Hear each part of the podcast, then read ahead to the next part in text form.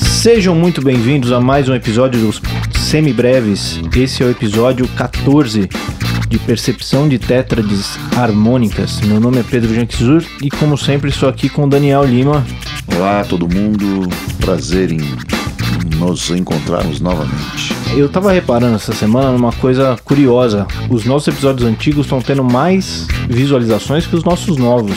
Eu não sei se tem um pessoal novo chegando que tá ouvindo começando no começo, ou se tem um pessoal que tá voltando pra rever o conteúdo dos episódios anteriores. Tomara que seja isso. Né? O que também é muito válido, né? Então, se você, por acaso, tá ouvindo a gente aqui agora e ainda está revendo os episódios anteriores, está voltando lá do comecinho e, e, refazendo todo esse caminho que a gente está trilhando até aqui, entre em contato com a gente, fala pra gente o que, que você está achando, quais são as dificuldades que você está tendo. Você pode entrar em contato com a gente no semibrevespodcast.gmail.com em todas as redes sociais. Nós somos o Semibrevespod no Twitter, no Instagram e no Facebook. E tudo isso está lá no nosso site www.semibreves.com.br, onde você tem também o material de apoio para todos os episódios. Você tem um material por escrito com a matéria resumida, os exercícios que a gente faz aqui, tudo para você também complementar a matéria. Então conta lá pra gente o que, que vocês estão achando.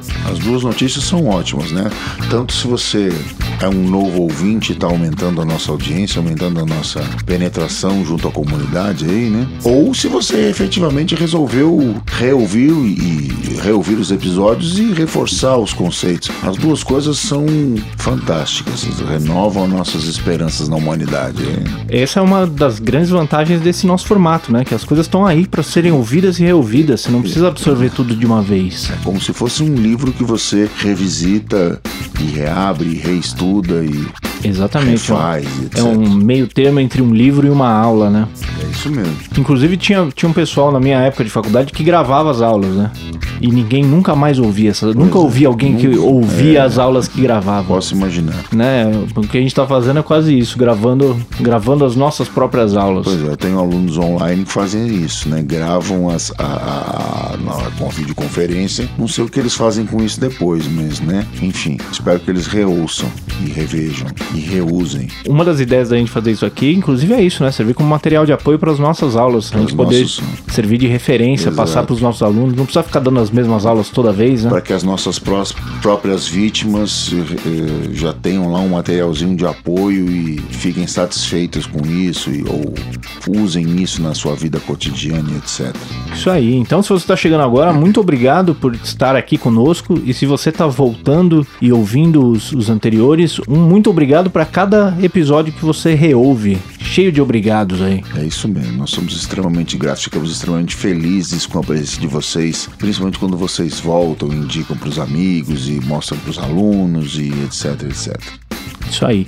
E falando em, em contato em redes sociais, lá no Instagram, normalmente a gente costuma fazer alguns exercícios durante a semana, reforçando a matéria. Essa semana, essa última semana que foi a do, do episódio 12, falhou na verdade, não conseguimos colocar os nossos exercícios semana passada. Essa época do ano começa a ficar meio atolado de trabalho para nós dois aqui. Então pode ser que a gente não consiga manter essa mesma regularidade, principalmente no, nas redes sociais que precisa de, uma, de um contato mais diário. Apesar de nós sermos músicos e não trabalharmos, né? É, trabalho foi com uma certa liberdade. É, liberdade. Liberdade poética. É, licença poética para essas coisas de trabalho, né? Mas é verdade mesmo, a coisa vai ficando. Todo mundo quer fazer tudo ao mesmo tempo no, no final do ano. As audições, os eventos corporativos, as festas de encerramento, todo mundo quer casar no final do ano. No fim das contas, março ou maio não é mês de noiva, coisa nenhuma. Mês de noiva é quando sobra o décimo terceiro do cara e o cara vai lá e investe na festa de casamento né? Aí a gente vai lá tocar na, na festa deles com o maior prazer, com maior alegria, afinal de contas, casar é muito bom, fazer festa é melhor ainda. Contratar música ao vivo, então, é espetacular.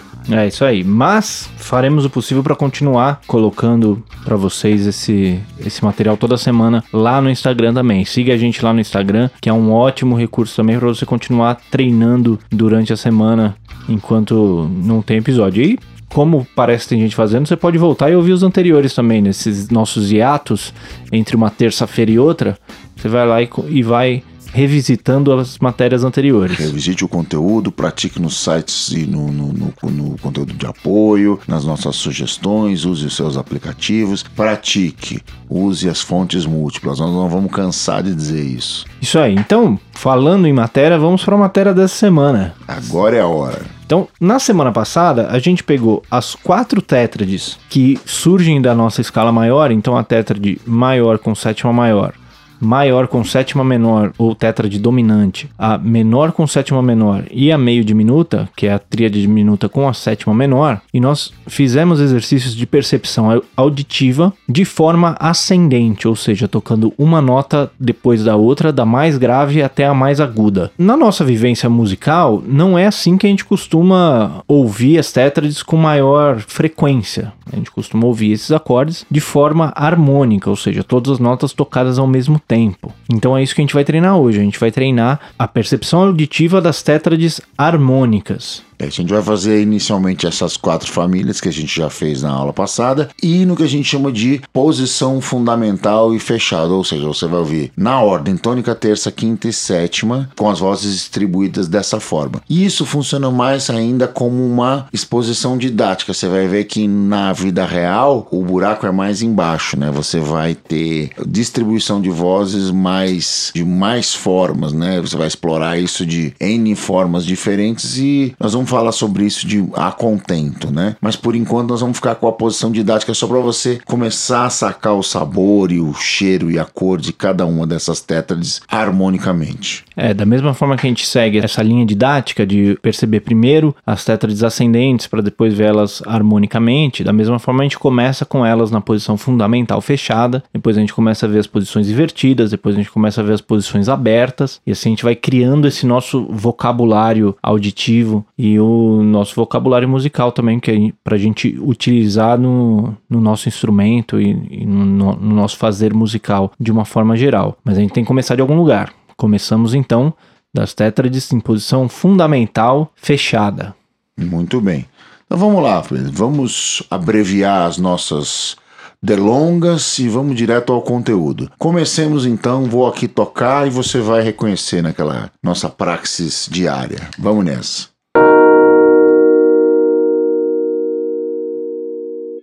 Mais uma vez.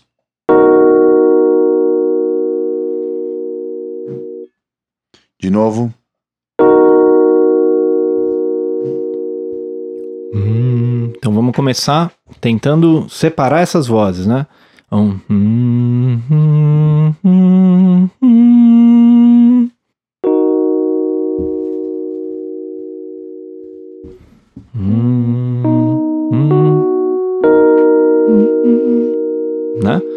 E a partir daí a gente começa a analisar esses intervalos. Então, é uma terça maior, uma quinta justa,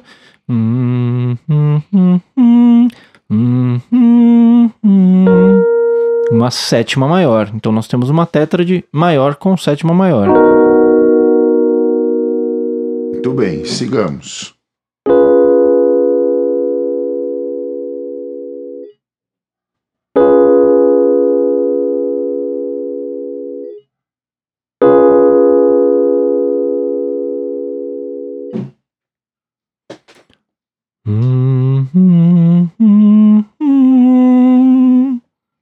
Vale uma repassada.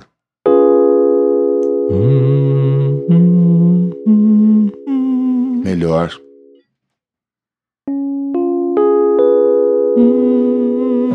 Primeira coisa que me saltou no ouvido foi essa sétima menor, é. né? E o, o, resto do acorde também já era aquela nossa referência do, dos Beatles, do Twist and Shout. Twist and Shout. É, temos uma terça maior, uma quinta justa e uma sétima menor. Pulou então o acorde dominante na cara, né? Isso aí. Isso mesmo. Vamos nessa. Maldade, hein?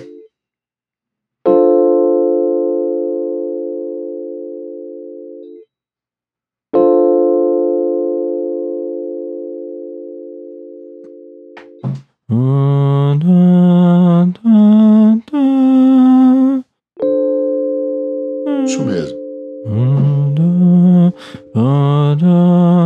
Então temos uma terça menor.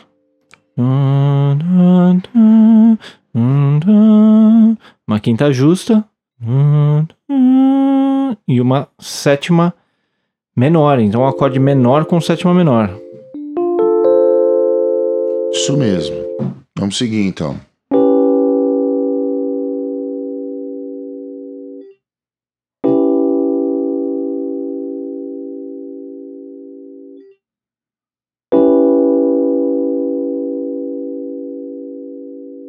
Vale dizer aqui, gente, que o Pedro não cola, viu? A gente não combina os acordes antes e nem ele olha para minha mão no piano. ele fica concentrado tentando fazer o exercício de verdade mesmo. Isso vale.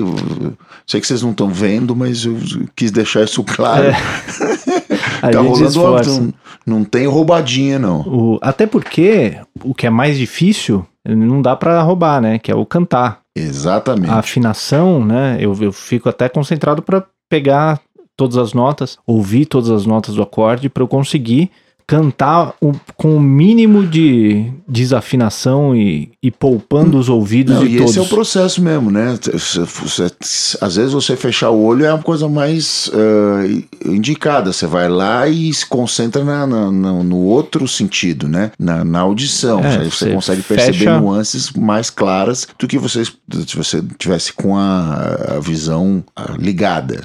Você fecha um dos seus sentidos para você usar essa banda mental para toda o máximo possível para sua audição, né? Exatamente. Esse Põe é lá um... no, onde interessa efetivamente. Ou esse botar é um... esforço onde interessa. Esse é um truquezinho, né? E lembrando que a gente esqueceu de falar no começo, mas o melhor jeito para você acompanhar esse episódio é ir fazendo a mesma coisa que eu estou fazendo aqui. Então, enquanto o Daniel está tocando, você vai também se concentrando em cada uma das notas e tentando descobrir qual é o acorde. E se até a terceira execução você não pegar, pausa o episódio, volta, ouve de novo e tenta chegar na resposta antes de ouvir a nossa, a nossa explicação aqui.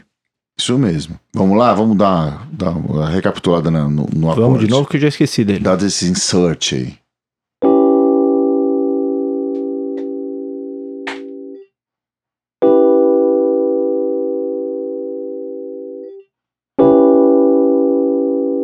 Bora lá.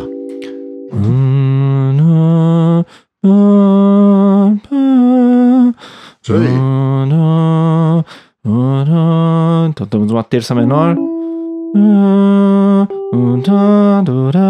Temos um trítono.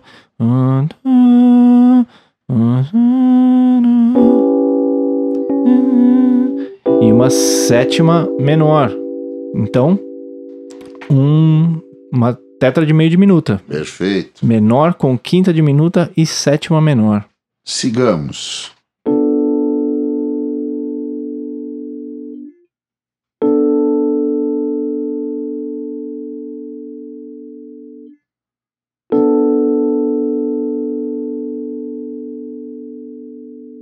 Também é maldade da grossa essa. Não, não, Tocar de novo. Essa quinta tá querendo te enganar. É.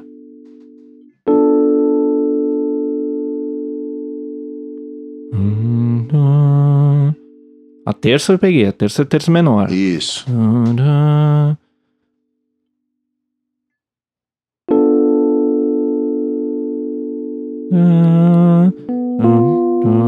Isso. Esse é um trítono. E a sétima menor. Isso. Né? Você, você já até já tinha, já sabia qual era o acorde, mas estava difícil, difícil, de, cantar, de cantar a quinta escondida lá no meio, a voz interna. Exatamente. Bizarra. Às vezes tem, tem essas pegadinhas, né? Você, você consegue pegar a cara dele, você consegue saber, mas está difícil de ouvir aquela nota específica. Exato. Nessa hora que é bom você parar um pouquinho e, e, e treinar isso, né?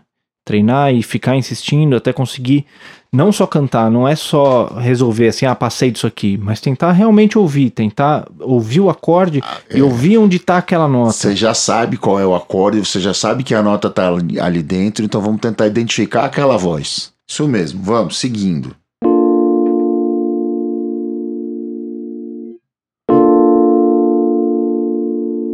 Mais uma vez.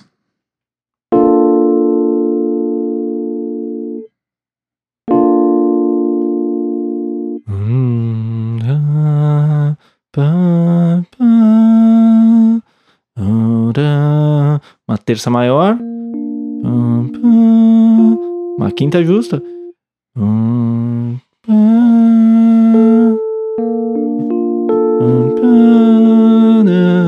E uma sétima maior. Perfeito. Né? Então, Lembrando é um... que aquela referência da sétima maior, ela serve também até para confirmar esse nosso tetra de maior com sétima maior, porque ela vai para da tônica para sétima maior e volta para quinta.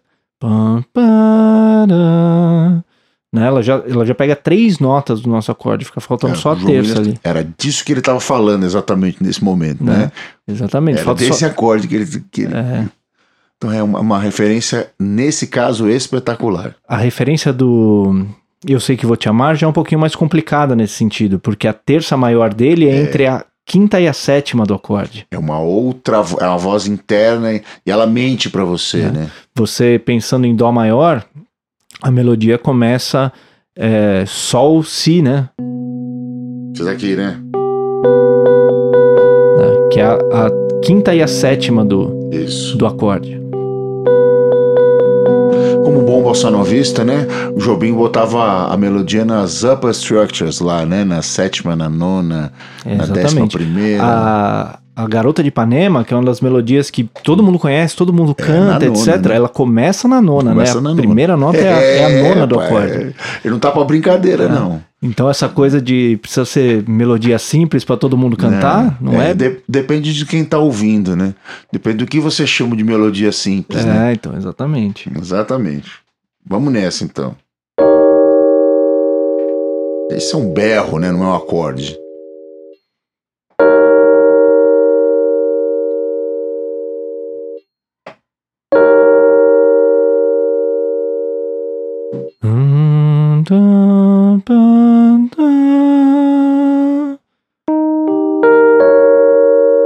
Tônica balançou um pouco, né? Vai de novo.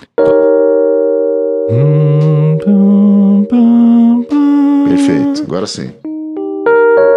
É isso mesmo. Quem é esse cara, Pedro? Esse cara é o cara dos Beatles. É o próprio. Uma terça é o maior. Lennon. Não, não é o John Lennon. Joleno. É o Joleno. Grande Joleno. Que saudade, Joleno. Para... Temos uma terça maior.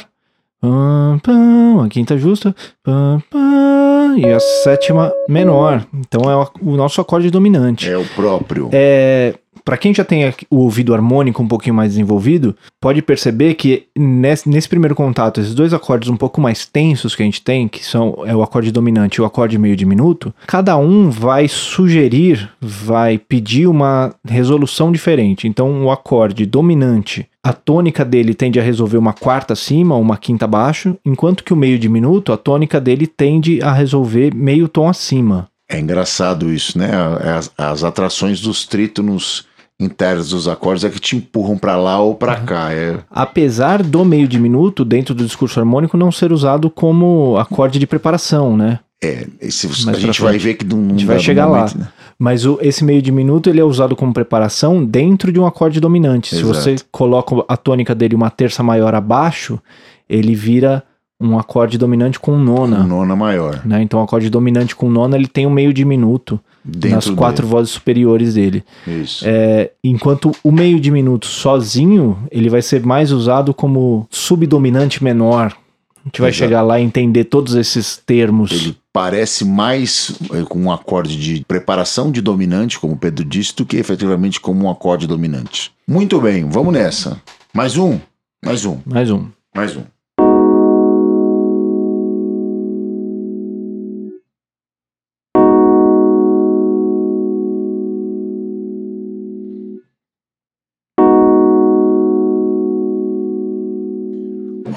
For Fears aqui agora nisso. Tias Fofinhas? É, eu nunca tinha pensado nisso, eu não toco essa música agora que eu percebi que é esse acorde mesmo. Perdi a, a tônica dele. Ficou falando? De novo, foi, foi sabotagem, né? Eu já fiz de casa pensada, né? Olha lá. Hum, pá, pá, pá.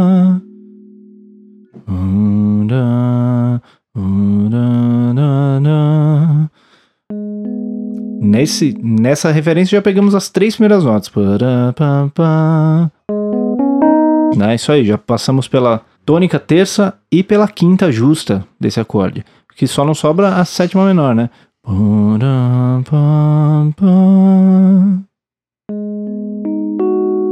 É, então, um acorde menor com sétima menor. O próprio. Muito bem. E assim a gente vai fechando as famílias, né? Você vai aprendendo a escutar o som mais, como por exemplo, mais misterioso, com necessidade de é, resolução dos dominantes, o caráter maior e consonante da tétrade de sétima maior com, com a terça maior, um meio diminuto e a, a tal da sensualidade que o Pedro sempre se refere a ele, que eu não, não entendo direito, mas ao mesmo tempo eu entendo o que ele quer dizer. O dia que isso. você vai entender, sua é. vida vai ser outra. É, pois é, eu não sei se eu estou preparado para isso ainda. Então você vai decorando isso, né?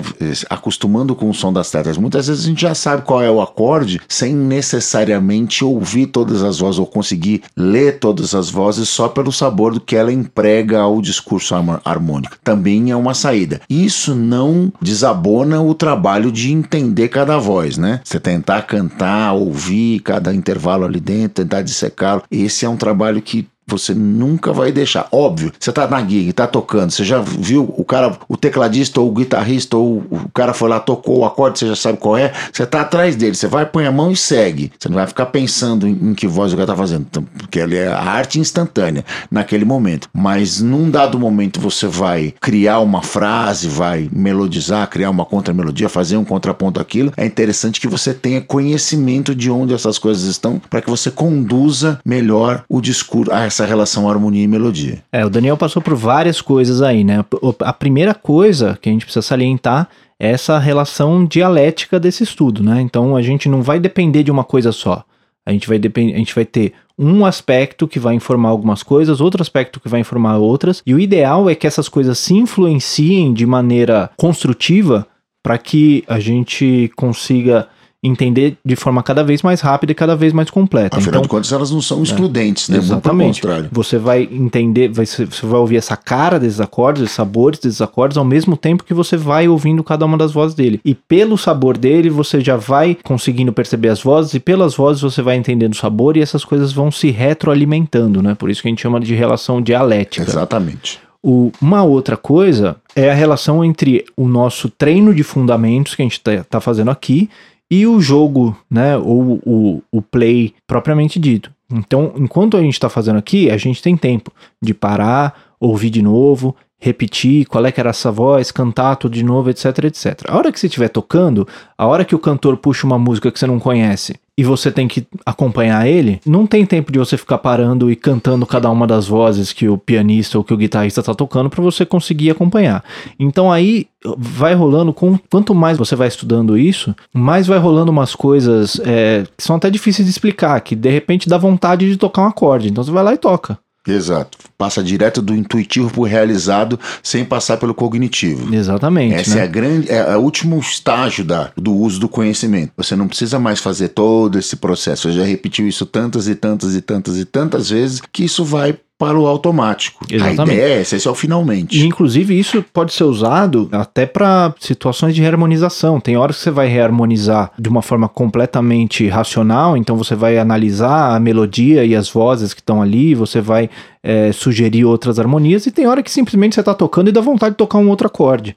E aí você experimenta ele. No começo nem sempre vai dar certo. No começo você vai ter umas vontades dá, meio estranhas. Uma queimada na mão, né? né?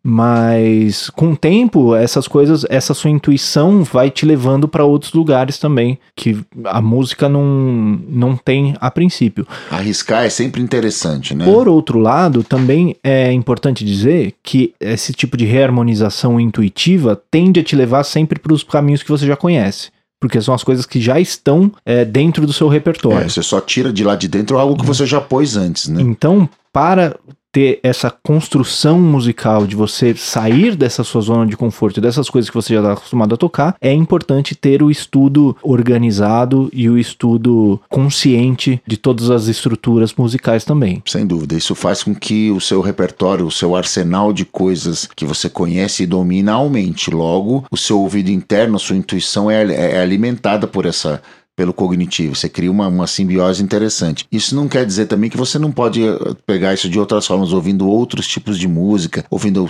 tentando sacar outras coisas e etc. E, e, vendo relações que as outras pessoas usam. Também é uma forma de aprender. Mas a melhor maneira ainda é aprender passar isso pelo cognitivo, tentar explicar essas relações e aumentar o, o seu arsenal de soluções para esse tipo de coisa. É, a melhor maneira, na verdade, é todas, né? É Sim, sempre todas. Todas. É... Qual, que, qual você escolhe? Eu né? escolho tudo. É. E o que, o que se relaciona com a nossa missão aqui, né? A gente está aqui é, levando esse, esse conhecimento organizado de forma acadêmica, tentando levar para o maior número de pessoas possível, mas nós também não somos adeptos do academicismo puro e simples.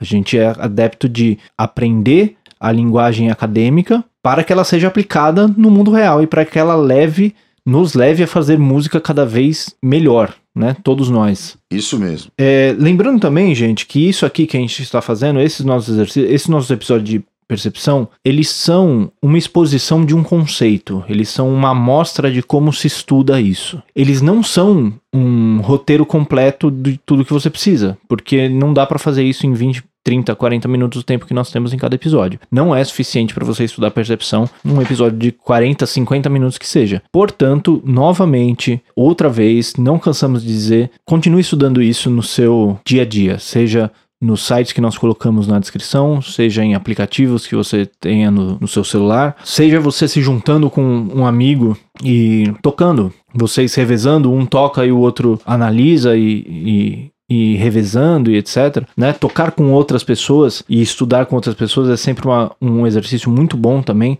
Sempre um exercício muito interessante que tem faltado hoje em dia, né? O pessoal tá muito preso no Instagram e tocando pouco com, com outras pessoas. Então se junte com outras pessoas, forme bandas, grupos, grupos de estudo, etc. E toque. E toque. Toque. Toque, toque muito. Toque todo dia. Exatamente. Beleza? Muito bem? Maravilha. Vamos, vamos para as nossas dicas culturais, então? Vamos para nossas dicas culturais. O que você trouxe hoje aí, Pedro? Muito bem. Então, eu, na verdade, vindo para cá hoje, eu tenho uma dica dupla hoje, porque eu, eu tava ouvindo um podcast, que é um podcast muito interessante, chamado 20,000 Hertz, que ele é, infelizmente, em inglês também, mas é um podcast que ele comecei a ouvir recentemente, que ele conta histórias sobre sons que todos nós conhecemos, né? Então, ou que todos os americanos conhecem, pelo menos, porque o episódio, o primeiro episódio que eu ouvi foi sobre a composição do tema do The Price is Right, né? Uma entrevista um com show de TV, É, né? um show de TV, é. tipo, o show do milhão. É, ou como é que chama aquele outro do Silvio Santos lá? O Roda Roda Roda. É, é qualquer coisa desse jeito assim. isso. assim. É, só que ele é um programa talvez mais velho que o Silvio Santos. É, tem uns mais de 50 anos, com já, certeza. Já teve, já teve vários apresentadores e tal. E eles fizeram uma entrevista com o autor do tema, né? As, as ideias que estão ali por trás, etc. A, a história de como ele compôs e, e, tudo isso. E o dessa semana é sobre o que eu quero falar. O que eu ouvi essa semana, não sei se é dessa semana, na verdade. Que é o do Virtual Choir, o coral virtual. Você já viu isso aí? Não, não sei o que. É, tem até um TED Talk com o autor disso daí. Que é o Eric Whittaker, que ele é um compositor de música erudita. Enfim, ele conta toda a história nesse episódio, mas ele faz um coral virtual. Ah, que legal. Então ele, ele disponibiliza as partituras com uma guia de piano e um vídeo dele regendo o coral sem, sem música. Que fantástico. E aí você grava na sua casa, né, a sua voz, seja você baixo, tenor, soprano, contralto, e aí todos os vídeos que ele recebe, ele inclui no coral. Que bacana. Então ele faz vídeos com corais de milhares de pessoas, o que possibilita é, coisas que a gente não consegue com um coral normal, né? Muitas vezes. Ele tem, tem trechos da música dele tem acordes de 14 vozes. Fantástico. Olha que ótimo treino de percepção aí. E tem várias coisas que a gente pode aprender disso. Primeiro, a gente muitas vezes cai em armadilhas de que a música antes que era boa e hoje em dia não tem nada bom. E existem várias oportunidades para a gente pegar os recursos que nós temos hoje em dia e fazer contribuir para para música, né? É, que é uma das coisas aqui, que né? a gente está tentando fazer é, aqui. Então, é nós né? aqui, ó. Porque no fim das contas, isso aqui é um esforço egoísta, porque eu tô, a gente está fazendo isso para melhorar o nível da música à nossa volta, né? Exato. Ou altruísta, dependendo né? da, da a inversão do sinal aí vai é, só, então, mas né? o esforço é o mesmo. Né? Mas tem um caráter egoísta também, né? Eu quero, quero que a música seja melhor à minha volta, Exato. então eu vou contribuir para isso, né? Exato. né? Vou colocar o, o que eu tenho para contribuir, eu vou colocar aí, aí disponibilizar para todo mundo. Então você tem esse ponto e você tem uma outra questão também que é essa é uma outra oportunidade, se você pode analisar isso e levar isso para fazer outras coisas, ou então você pode pegar aquilo que a gente estava falando, de tocar com outras pessoas, essa é uma oportunidade de você participar de alguma coisa, né? Acompanhe o trabalho dele, você pode contribuir, gravar o, o seu vídeo também para participar desse coral, caso você seja um cantor, caso você goste né, cantar corais, etc. E, e também tem a música que você pode ouvir, né, uma, é uma outra oportunidade musical também, que, de conhecer uma coisa que está sendo feita aí, que se relaciona completamente com o nosso tempo, né, um fruto do YouTube. Da, da tecnologia, da, né? da, banda larga, dos, do, das redes sociais, do, Exatamente. Toda né? essa interação, né? Então é... é Fantástica a ideia, é né? cheio, cheio de lições para serem aprendidas nisso aí, além da, além de, além da, além, além da, da, música, música tem um monte de lições para serem aprendidas. E para completar as minhas dicas de hoje, eu estava ouvindo essa semana também o disco novo do Emicida, o Amarelo, que é, a gente falou aqui um tempo atrás sobre, sobre o rap, né, e sobre o, o papel dele no discurso político e social brasileiro, e esse é um disco que eu ainda vou precisar de mais tempo para absorver ele e poder falar com mais propriedade, mas acho que ele, ele, a minha primeira impressão é que ele é um disco que ele ele leva essa, essa arte do rap para um outro nível, realmente, porque ele mistura elementos musicais e as coisas que o rap faz, de samplers e de loops e tal, com coisas musicais, de pessoas tocando, com poema, com coisa falada, com uh, discursos de áudios de WhatsApp. Então é uma coisa completamente multimídia usada para formar um discurso artístico que é a mesma coisa que a gente estava falando do, do coral virtual. É uma coisa que a gente não tinha como fazer. É a arte do novo tempo. Né? A gente é uma, é uma arte que, que está na, na vanguarda do que a gente tem hoje. Ela, ela tá usando o, o que tem de mais atual no nosso tempo para conversar com ele, para fa falar sobre o, o, o, nosso tempo. É uma arte do nosso tempo que fala sobre o nosso tempo. E essa cena do hip hop novo brasileiro é espetacular, né? O MC da Rael, o Crioulo, essa rapaziada toda é é. Sensacional. Tanto de discurso, quanto gosto de muito música, do, quanto de tudo. Gosto muito do Jonga. Também. Eu, a gente sempre acaba esquecendo alguém, né? Quando cita. Quem estuda música costuma ter um certo preconceito com, com rap, hip hop. Que é uma besteira. Que eu já tive grande. também, não vou, não vou negar que eu também já tive esse, esse tipo de preconceito, porque a gente é difícil se relacionar, né? Você tá estudando música, tá estudando um instrumento, e chega um cara que não, ele não usa nada do que você estuda. Então, assim, eu, tudo que eu tô fazendo aqui não serve para nada. O cara chega sem saber nada de música, sem saber cantar, sem saber tocar, sem saber harmonia, sem saber teoria, chega e, e faz sucesso.